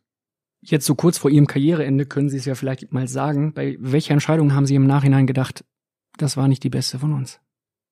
Boah, das gibt's regelmäßig. Ja? Ja, ich glaube, ich kenne wenig Menschen, die immer von sich behaupten, sie haben alles im Leben richtig gemacht. Man gibt nicht gerne Fehler zu, aber das ist etwas, was eine gewisse Norm hat. Man macht nicht alles richtig. Ich überlege gerade, welchen großen Fehler wir mal gemacht haben. War Groß ein Fehler beispielsweise, der Großverkauf 2014? Nein, man muss das im Kontext sehen und auch im Momentum. Wir hatten eine Diskussion damals äh, mit Toni und seinem Berater, dem Herrn Struth. Toni wollte genauso viel verdienen wie Götze. Götze kam aus Dortmund, war natürlich, gehörte mit zu den Topverdienern. Toni war ein Eigengewächs und das Eigengewächs war angesiedelt, ich sag mal, ein Stück drunter. Man natürlich auch Mittelfeldspieler. Es gibt ja Unterschied zwischen Offensivspielern, Stürmern und äh, Mittelfeldspielern. Und irgendwann ist das ganze Thema ein bisschen verkantet. Und dann gab es die Forderung, entweder wir sind bereit, denselben Betrag auf den Tisch zu legen oder er geht. Da er nur noch ein Jahr Vertrag hatte, haben wir dann irgendwann akzeptiert, dass er sich für Real Madrid entschieden hat und haben für die damalige Zeit, die Ablösesumme war 25 Millionen, ist natürlich nicht vergleichbar gewesen mit den 222 Millionen von Neymar, aber war eine andere Zeit. Man muss das auch immer ein bisschen im Kontext des Momentums und des Warums sehen. Und wir haben uns damals ganz zielbewusst dafür entschieden, weil die Summe, die er forderte, damit wäre er absoluter Topverdiener gewesen und das war zu der Zeit finanziell für uns ein Kraftakt. Würden Sie es heute anders machen? Toni war immer der Darling aller Trainer. Egal ob Jupp Heynckes, ob Pep Guardiola, der ja damals 2014 sein Trainer war, die haben ihn alle immer gemocht und auch geliebt. Und er hatte damals schon diese Fußballqualität, die ihn ja auch in den letzten Jahren ausgezeichnet hat und ihn auch 2018 zum Weltmeister hat werden lassen. Das Wichtigste ist, er hat eine erfolgreiche Zeit hier erlebt. Er hat eine erfolgreiche Zeit nach uns erlebt und der eine muss dem anderen dann immer auch alles Gute wünschen. Ich habe das nie so gesehen, wenn uns ein Spieler verlassen hat, dass man dann sagt, hoffentlich spielt er jetzt einen Scheißdreck zusammen, damit damit auch für uns kein Problem in der Öffentlichkeit passiert. Spieler kommen und gehen. Was immer stattfindet, ist ein in irgendeiner Art und Weise ein kontinuierlicher Wechsel, den man auch will und auch braucht. Er hat's gut gemacht, er hat eine tolle Karriere hingelegt und er kann glücklich sein. Und wir haben auch glücklicherweise Erfolg gehabt. Robert Lewandowski wollte eigentlich zu Real und ist jetzt jemand, der gerne beim Trippelsieger FC Bayern bleibt. Merken Sie bei den aktuellen Spielern und noch bei Spielern, die Sie holen möchten, dass die Strahlkraft des FC Bayern in den letzten Jahren nochmal dramatisch zugenommen hat? Ja, ich habe schon den ganz großen Eindruck, dass alle, alle Spieler, die bei uns sind, egal ob sie jetzt Manuel Neuer, Robert Lewandowski, Thomas Müller, David Alaba, inkludiere ich ausdrücklich hier, oder auch eben Robert Lewandowski, die Qualität dieses Clubs, die Qualität dieser Mannschaft und auch seines Trainers in diesem Jahr nochmal richtig schätzen gelernt haben. Es ist der Fakt, dass ich würde mal sagen, bis vor einem Jahr jeder Profi auf der Welt beim FC Barcelona oder bei Real Madrid spielen wollte, weil die natürlich diese Strahlkraft hatten. Die haben, das sind schöne Städte, tolle Stadion, viel Geld wurde dort verdient. Und jetzt auf mal merke ich, dass die Strahlkraft bei Bayern München eine neue Qualität auch nochmal entwickelt hat.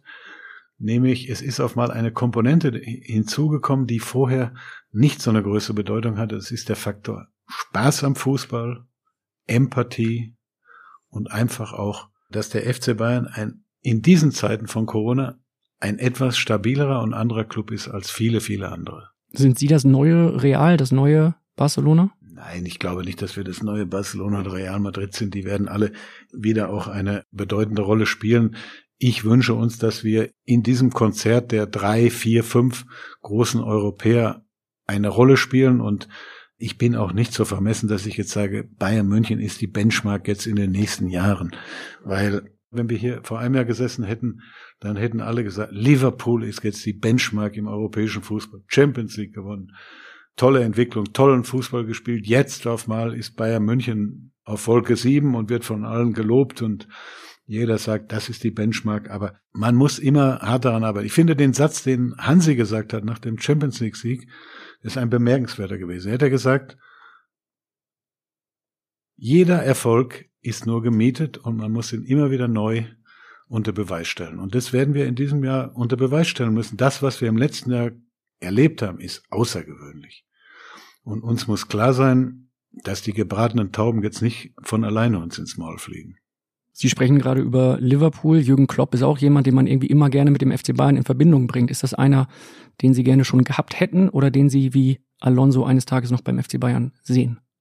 Ich finde, er ist ein toller Trainer. Ich habe die Spiel gesehen gestern, Chelsea gegen Liverpool, hat man wieder gesehen, nicht nur weil Liverpool gewonnen hat, sondern er macht eine gute Arbeit, das sieht man an der, an der Handschrift, wie die, wie die Mannschaft spielt. An der taktischen Ausrichtung und allem. Aber es hat nie diesen Zeitpunkt gegeben, dass wir einen Trainer gesucht haben und Jürgen Klopp auf dem Markt war. Er hat schon, ich finde, bei Dortmund einen herausragenden Job gemacht und den macht er jetzt bei Liverpool auch. Er ist ein ohne Frage erstklassiger Trainer, aber es war nie dieses Momentum da, dass es ganz einfach gepasst hätte. Er ist auf dem Markt und wir suchen einen Trainer. Den hat es nie gegeben. Jetzt haben wir Hansi und ich hoffe, Hansi bleibt lange, lange, lange. Wie lange soll er bleiben? Ich hoffe, dass Oliver Kahn ihn noch lange erlebt. Das würde bedeuten, dass er dann schon noch lange da. Vertrag hat er jetzt noch drei Jahre. Das ist ein Trainer, dem ich zum ersten Mal wieder zutraue, dass er lange bleibt. Drei bis fünf Jahre. Das wäre ein Zeitraum, der schon außergewöhnlich lang ist. Bei einem großen Club wie bei München auch. Ein Zeitraum, der auch außergewöhnlich lang ist, ist unsere Phrasenmäher-Produktion. Im ersten Teil haben wir die Zwei-Stunden-Marke gerissen. Jetzt kommen wir langsam zum Ende von Teil zwei. Mir macht es unglaublich viel Spaß, kann ich offen und ehrlich sagen. Und zum Ende von Teil 2 gibt's immer noch Fragen aus der Phrasenmäher Community, die bei Facebook in der Gruppe Phrasenmäher unterwegs ist, die auf Instagram den Kanal Ed Traman folgt und Fragen gestellt hat, Fragen geschickt hat. Eine davon ist, wie haben Sie bei der legendären Bayern Pressekonferenz 2018 reagiert, als Sie erst das Grundgesetz zitiert haben? Wir hören noch mal einmal ganz kurz rein. Möchte vielleicht in diesem Zusammenhang mal daran erinnern an Artikel 1 des Grundgesetzes. Da heißt, die Würde des Menschen ist unantastbar. Und dann kommt Minuten später Uli Hoeneß. Das, das Wohl und Wehe des FC Bayern hängt davon ab, dass wir Juan Bernat nach Paris verkauft haben. Ich sage dir mal eins. Als wir in Sevilla gespielt haben, war er alleine dafür verantwortlich, dass wir fast ausgeschieden waren. Und an dem Tag ist entschieden worden, dass wir ihn abgeben. Weil er uns fast die ganze Champions League gekostet hat. Und da hätte ich gerne danach mal deinen Kommentar gehört, was der für einen, Deut einen Scheißdreck gespielt hat, auf Deutsch gesagt, ja? Was ist Ihnen da durch den Kopf geschossen? Wir hätten besser die Pressekonferenz nicht gemacht. Im Übrigen muss ich Ehrenrettung der Medienabteilung sagen, die haben uns empfohlen, bitte macht keine Pressekonferenz, das wird unkontrolliert, weil jede Pressekonferenz kannst du ja nicht kontrollieren. Du kriegst ja auch Fragen, auf die du nicht so vorbereitet bist und alles. Und wie gesagt, wir sind selbstkritisch genug, dass wir sagen, diese Pressekonferenz hätten wir uns besser erspart. Wer hat äh, sie befürwortet? Wer war derjenige, der gesagt hat, komm, wir gehen mal raus? Ja, man muss, man muss vielleicht sagen, wir wollten eigentlich nur, das ist ja das Verrückte in der ganzen Geschichte, dem Yogi Löw und unseren Nationalspielern beispringen. Die hatten ja, glaube ich, gerade in Holland 3-0 verloren, haben fürchterlich auf die Schnauze gekriegt, wie es so schön heißt. Und wir wollten eigentlich nur ein bisschen Respekt einfordern. Ja, der Jerome Boateng, den hat man unglaublich beleidigt, muss ich fast schon sagen, und unsere Nationalspieler gleich mit, damals den Mats Hummels noch und wieder, wie das alles war. Aber im Nachhinein muss ich sagen, wir hätten es uns besser erspart, weil kein Spieler hat es uns auch jemals gedankt, dass wir da so für die in die Bresche springen wollten. Nehmen Sie uns mal einmal mit in diesen Entscheidungsprozess. Wer hatte denn die Idee und wer hat dann gesagt, okay, wir machen das jetzt? Nein, wir hatten eine interne Diskussion. Wir möchten nach diesem Spiel, es war ein Länderspiel, wohlgemerkt, kein Spiel des FC Bayern. Wir wollten allgemein mal bisschen mehr Respekt wieder für den Fußball einfordern. Allgemein den Spielern und auch den Trainern gegenüber. Und dann haben wir überlegt mit der Presseabteilung, was machen wir? Man hätte ja auch eine Pressekommentar machen können. Wäre wahrscheinlich das, wenn man das machen wollte, das Intelligenteste gewesen, weil dann hast du es total unter Kontrolle. Dann läuft es natürlich nicht so emotional ab. Ich rede da vom Gesetzbuch und Uli dann vom Juan Bernat, was ja gar nicht geplant war. Ja, über Juan Bernat dazu sprechen. Dann sieht er den Uli Köhler, den Reporter da von Sky, und dann ist ihm der Kamm hochgeschwollen und dann, dann ist das passiert, was wir beide nicht wollten. Fertig. Aber wir sind hier beim Club selbstkritisch genug, dass wir wissen, ist passiert, kann man auch nicht aus der Welt schaffen, passiert nicht wieder. Ab wann war Ihnen klar, war nicht die beste Idee, die wir je hatten?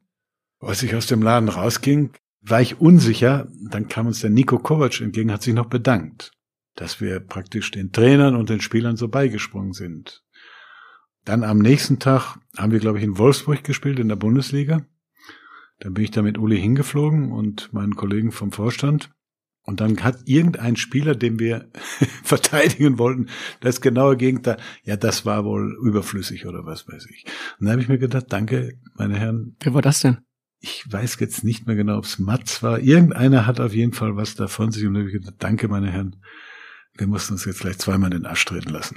Da war dann auch klar, Mats Hummels nein, das war, Nein, nein, da sind wir völlig emotionslos. Mats hatte den Wunsch, nach Dortmund zurückzukehren weil er einfach sich da vielleicht wohler gefühlt hat oder weil er zu der Mannschaft zurück wollte und Aki Watzke ist zu mir nach Sylt geflogen, hat dann, muss ich sagen, ausreichend Geld auf den Tisch gelegt, dass wir entschieden haben intern, wir machen den Transfer und ich denke, im Nachhinein war es auch durchaus die richtige Entscheidung, die da gefällt wurde von uns. Zum äh, Verständnis ausreichend Geld auf den Tisch gelegt heißt, er hat etwas, eine Zahl genannt, er hatte nicht ja, jetzt Koffer haben, wir dabei. haben verhandelt und ich habe ihm gesagt, das ist der Betrag, bei dem wir bereit sind, den Spieler abzugeben. Und dann wird ja immer ein bisschen von links nach rechts diskutiert und dann haben wir irgendwann eben auch Einigkeit erzielt und den Transfer gemacht, besiegelt. Eine weitere Frage aus der Community dreht sich um das Thema Rassismus, welches kürzlich im Nachwuchsleistungszentrum vom FC Bayern ein großes Thema war, wahrscheinlich auch noch ist, weil sie einen Mitarbeiter dann entlassen haben, beziehungsweise sie haben sich, glaube ich, wie es offiziell heißt, gütlich geeinigt, der rassistische Beleidigung unter anderem in Gruppenchats der Mitarbeiter im NLZ geschrieben hatte. Ist das ein Sumpf, der sich da auftut für Sie? Sagen Sie da, Mensch, da haben wir gepennt, das hätten wir früher erkennen müssen? Ja, wir hatten einen Trainer, bei dem eben über Chats ganz einfach Rassismus leider aufgetreten ist. Wir haben uns dann mit diesem Trainer aktuell verständigt, dass der Vertrag im beidseitigen Einvernehmen aufgelöst wird. Das haben wir dann auch so vollzogen. Alles weitere wird jetzt noch untersucht und diese Untersuchungen laufen noch. Das Wie sehen die aus? Unsere zwei Juristen haben Mitarbeiter befragt, haben Eltern befragt, haben Spieler befragt. Das wird jetzt alles noch final ausgewertet und dann werden wir eine Entscheidung fällen. Aber es haben schon erstaunlich viele Leute geduldet dann, ne, diesen Umgangston. Ja, wir sind, wir sind grundsätzlich entsetzt mache da keinen Hehl raus, weil meine, wir haben eine Kampagne hier im Februar gegründet namens Rot gegen Rassismus. Es gab vor ein paar Monaten diese Kampagne Black Lives Matter. Die haben wir sehr unterstützt, würde ich sagen, möglicherweise wie kein zweiter in der ganzen Bundesliga. Viele Spieler von uns. Wir haben das bei unserem Auswärtsspiel in Leverkusen und auch bei, bei den folgenden Spielen haben wir diese Kampagne und auch unseren Wert gegen Rassismus, glaube ich, sehr stark kundgetan. Was dann passiert ist am Campus, ist leider ich hoffe es zumindest, das Vergehen eines Einzelnen, der nicht wieder vorkommt, weil, wie gesagt, diese Werte sind für uns wichtig und heilig und die müssen auch natürlich gelebt und geschützt werden. Sagen Sie ruhig mal, welche Werte dem FC Bayern wichtig sind. Sie hatten vorhin schon mal im Zusammenhang mit den Ultras betont, Werte sind Ihnen wichtig. Welche sind das konkret? Gegen Rassismus, das tragen die Ultras ja auch mit.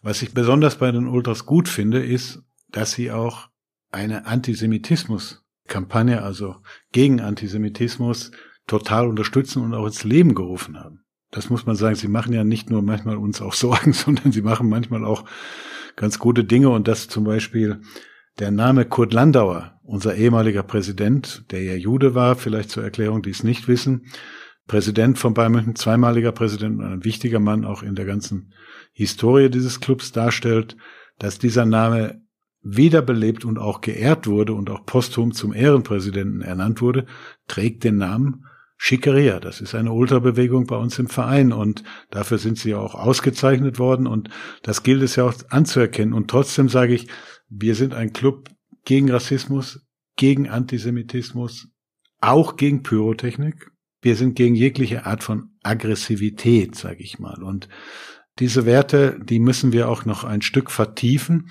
und dann hoffentlich gemeinsam mit all unseren Fans, mit all unseren Partnern eben leben. Und das müssen wir in einer gewissen Vorbildhaftigkeit bewerkstelligen, weil man stellt ja jetzt gerade in diesen Zeiten von Corona fest, dass der Fußball schon einen unglaublichen Vorbildcharakter in dieser Gesellschaft einnehmen soll und einnehmen muss, wie von der Politik gefordert. Sie haben zum Abschluss dieser schönen Phrasenmäher-Produktion die ehrenvolle Aufgabe, eine Top 11 zu erstellen. Eine Top 11, es können Mitspieler sein von Ihnen, das können Spieler sein, die Sie beim FC Bayern verpflichtet haben, die aktuell hier spielen. Sie können einmal munter durchsortieren, die taktische Ausrichtung ist völlig egal. Sie können auch ein paar auf die Bank setzen, wenn Sie wollen. Wen stellen Sie ins Tor? Manuel Neuer. Ist der beste Torhüter, den ich je erlebt habe. Wir hatten tolle Torhüter da. Sepp Meyer habe ich selber mitgespielt, Olli Kahn. Wir haben immer tolle Torhüter hier in Deutschland gehabt. Aber Manuel Neuer hat das Torwartspiel auf ein neues Niveau gebracht und revolutioniert, muss ich sagen, und evolutioniert. Wen stellen Sie in die Abwehr? Äh, Nummer 5, Franz Beckenbauer. Vorstopper würde ich Gaetano Schirea ist ein Italiener, der zu meiner Zeit in Italien gespielt hat, leider verstorben ist bei einem Autounfall. Ich spiele jetzt falsch rum, sage ich mal. Ich würde Sie dürfen alles machen. Rechter Verteidiger stelle ich hin Vicente Lizarazu, obwohl er Linksfuß ist. Links stelle ich Roberto Carlos, Real Madrid, mhm. Inter Mailand. Mittelfeld gibt's reichlich, stelle ich auf. Sehr offensiv, würden wir wahrscheinlich jedes Spiel verlieren, weil keiner deckt. Platini, Günter Netzer, dann vorne fällt's mir einfacher. Vorne, ich würde etwas verrückt spielen. Nummer 9, Gerd Müller. Mhm. Dann würde ich halb links spielen mit Robert Lewandowski und die andere Position mit Ronaldo besetzen und im Mittelfeld würde ich Messi aufstellen. Das ist eine ziemliche Traumelf. Sie selber haben sich gar nicht aufgestellt. Nein, ich will mich da auch gar nicht im Mittelpunkt stellen. Ich würde vielleicht, wenn es gut läuft, auf der Bank sitzen, eingewechselt werden. Eine allerletzte Frage, die wir noch haben für Sie, ist die zweite Frage von Klaus Allofs. Der bittet nochmal um so ein kleines Geheimnis. Er wird jetzt investigativ als Journalist. Meine zweite Frage geht eher in den privaten Bereich. Hast du eigentlich Hobbys? Bleibt eigentlich noch Zeit neben dem Fußball, neben deinen Ämtern, die du hast, äh, für andere Dinge? Wenn es da etwas gibt, was die Öffentlichkeit bisher noch nicht wusste oder was im Verborgenen liegt, dann lass es uns bitte wissen. Bin sehr gespannt. Ich wünsche dir alles Gute, Gesundheit natürlich und noch sehr viel Spaß mit Kai Tramann. Bis bald. Lieber Klaus, ich glaube, es ist nicht verborgen in der Öffentlichkeit. Ich bin etwas Uhrenfreak, interessiere mich sehr stark für Uhren, aber weitestgehend für Vintage-Uhren. Also ich bin gar nicht so interessiert an neuen Uhren, sondern Uhren aus dem letzten Jahrhundert, sage ich mal, und dann wirklich auch noch gut erhalten oder wie auch immer. Aber es ist ein hochinteressantes Hobby, weil ich mich auch da fortgebildet und weitergebildet habe, indem ich wahnsinnig viel Bücher, Geschichten und alles nachlese dann auch und schönes Hobby, das mit dem man auch, ich sag mal, am Sonntag, wenn man spielfrei hat, mal einen entspannten Sonntag verbringen kann. Das heißt, Sie haben eine große Sammlung, vermutlich. Nein, ich habe gar nicht so eine große Sammlung. Ich habe eine schöne kleine Sammlung, muss ich sagen, und an die erfreue ich mich. Das ist ein, ein wunderbares Hobby. Meine Männer dürfen meiner Meinung nach oder sollten keine Art von Schmuck groß tragen, weil es sieht ein bisschen eigenartig aus. Die Uhr ist etwas, was da erlaubt ist. Haben Sie schon Pläne für die Zeit nach der Zeit hier beim FC Bayern, also Pläne für 2022? Ich weiß nicht mal, was ich an Weihnachten mache. In diesem Jahr, da bin ich ja noch hier beim FC Bayern, aber ich will das gar nicht so planen. Ich bin so ein Mensch, der im Hier und Heute lebt und klar müssen wir immer auch in dem Job jetzt hier bisschen die Dinge im Voraus planen, aber ich lasse gerne auch viele Dinge auf mich zukommen. Ich hoffe nicht, dass mir langweilig wird. Weil Langeweile ist etwas, was, glaube ich, kein Mensch braucht. Und das wünsche ich mir nicht. Eine Aufgabe habe ich noch für Sie, für den nächsten Phrasenmäher-Gast. Ich weiß noch nicht, wer es sein wird. Ich werde mich dann bei Ihnen melden. Könnten Sie gerne eine Frage per Sprachnachricht einreichen, die ich dann dem Gast vorspielen werde. An dieser Stelle ein noch liebgemeinter Gruß nach Bremen. Florian Kofeld, der zuletzt im Phrasenmäher zu Gast war, hat es nicht geschafft, eine Frage zu schicken. Das hatten wir schon mal im Phrasenmäher bei Christoph Kramer, da hat es über ein Jahr gedauert. Da müssen wir mit dem Florian Kofeld in Bremen nochmal ein ernstes Wörtchen reden, geht natürlich gar nicht. An dieser Stelle bedanke ich mich schon mal für unfassbar viel Zeit, Herr Rummenigge. Es hat mir riesen Spaß gemacht. Sie haben sehr offen und ausführlich gesprochen, das rechne ich Ihnen hoch an. Sie haben einmal die Hupe benutzt und bei allen anderen Fragen, bei allen anderen Themen haben Sie Rede und Antwort gestanden. Das finde ich toll, davor ziehe ich den Hut. Möchten Sie sich noch bei jemandem bedanken an dieser Stelle? Ich bin ein Mensch, der dank zwei Parteien zukommen lassen, der Partei meiner Familie, also insbesondere meiner Frau, weil sie einen unglaublichen Job macht in der Familie und ich weiß das zu schätzen. Ich habe das immer richtig bewertet, immer richtig eingeschätzt und ich genieße diese Familie heute mehr denn je, muss ich sagen. Und weiß jetzt auch im fortgesetzten Alter das sehr, sehr zu genießen und auch Danke zu sagen an meine Frau. Das zweite ist Bayern München. Ich habe ja hier mit vielen tollen Leuten zusammenarbeiten dürfen im Laufe der ja, fast über 40 Jahre, die ich jetzt hier mit dem Club gemeinsam verbringe. Insbesondere, ich möchte mich bei drei Leuten insbesondere bedanken. Sehr gerne. Bei Franz Beckenbauer, bei Uli Hoeneß und auch bei Karl Hopfner weil das waren drei ganz wichtige Leute für mich, weil ich von diesen drei Leuten unglaublich viel habe lernen können auf dem Platz und bei Karl Hopfner dann insbesondere natürlich, weil er ja nicht gespielt hat außerhalb des Platzes, aber er war immer ein, ich würde sagen, ganz besonderer und auch besonderer Kollege. Sie haben sich ja schon einmal bei Franz Beckenbauer bedankt mit einem Gedicht. Können Sie da mittlerweile drüber oh. schmunzeln? Wissen Sie, was da passiert ist? Da bin ich verklagt worden, musste ich 500 Euro noch zahlen. Wir hören mal einmal ganz kurz rein. Den Gag erlauben wir uns eben noch mal ganz kurz, wenn es okay ist. Lieber Franz, ich danke dir. Ich danke dir, ich danke dir sehr. Ich danke dir, das fällt uns nicht schwer. Ich danke dir, danke dir ganz toll, weiß gar nicht, was ich alles sagen soll. Ich danke dir, du bist ein Schatz, dies sage ich dir in diesem Satz, ich danke dir, das fällt nicht schwer. Danke, danke, danke sehr. Und ein spezielles Danke sehr an 1860 für die Watschen an dir. Ja, da habe ich natürlich einen Fehler gemacht. Ich habe irgendwie noch einen lustigen Schlusssatz gebraucht für meine Rede, die ich ja jedes Jahr bei der Hauptversammlung des FC Bayern München e.V. halten muss. Und der Franz, das war das Jahr, in dem er als Präsident, glaube ich, abgetreten ist und äh, Uli Hoeneß dann übernommen hat dann habe ich irgendwie, wollte ich was Außergewöhnliches mal, habe gegoogelt und dann habe ich dieses Gedicht dort unter, ich weiß gar nicht, unter irgendwelchen. Was haben Sie gegoogelt? Gedicht Danke oder? Ja, Danke. Das, ich habe Gedicht Danke gegoogelt. Und dann kam dieses Gedicht aber raus und dann habe ich dann das so ein bisschen selbst, ich sag mal, komponiert in meiner Sprache wegen Fans. Und dann gab es eine Frau. Annette Pfeiffer-Klärle aus Hessen. Der Name war jetzt mir nicht mehr bekannt, aber die hat mich dann aufgefordert, ihr einen Schadensersatz zu zahlen und unser Jurist, Jurist hat sich, glaube ich, das richtig im Hinterkopf hat, auf eine Zahlung von 500 Euro mit ihr verständigt. Ich bitte vielmal zum Entschuldigen. Es war eine Copyright-Verletzung, wie es so schön heißt. Ich habe es auch bezahlt. Ich hoffe, sie hat sich einen schönen Abend damit machen können. Herr Rummening, das ist ein perfektes Schlusswort. Ich kann sagen, ich danke Ihnen sehr. Wenn Annette Pfeiffer-Klärle sich jetzt meldet bei mir, zahle ich auch nochmal Geld.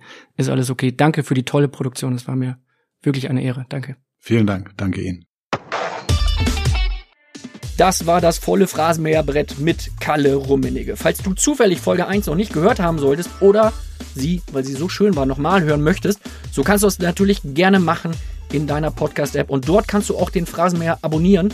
Dann bekommst du automatisch eine Nachricht, sobald die nächste Folge für dich fertig ist. Das ist in Kürze wieder der Fall. Ich mache mich jetzt an die Arbeit, damit es bald wieder was Frisches zu hören gibt für dich. Und ich bedanke mich an dieser Stelle nochmal bei der Familie Rummenigge für die Unterstützung. Ebenso bei den Bildkollegen Christian Falk, Raimund Hinko, Tobi Altscheffel und Philipp Ahrens. Und natürlich beim Team von Sportsmaniac. Das sind Daniel Sprügel und Simon Wimmeler, die beiden Jungs, die diesen Podcast mit mir produzieren. Vielen Dank, das war's. Dankeschön, auf bald. Oder wie Kalle Rummenigge sagen würde. Danke, danke, danke sehr.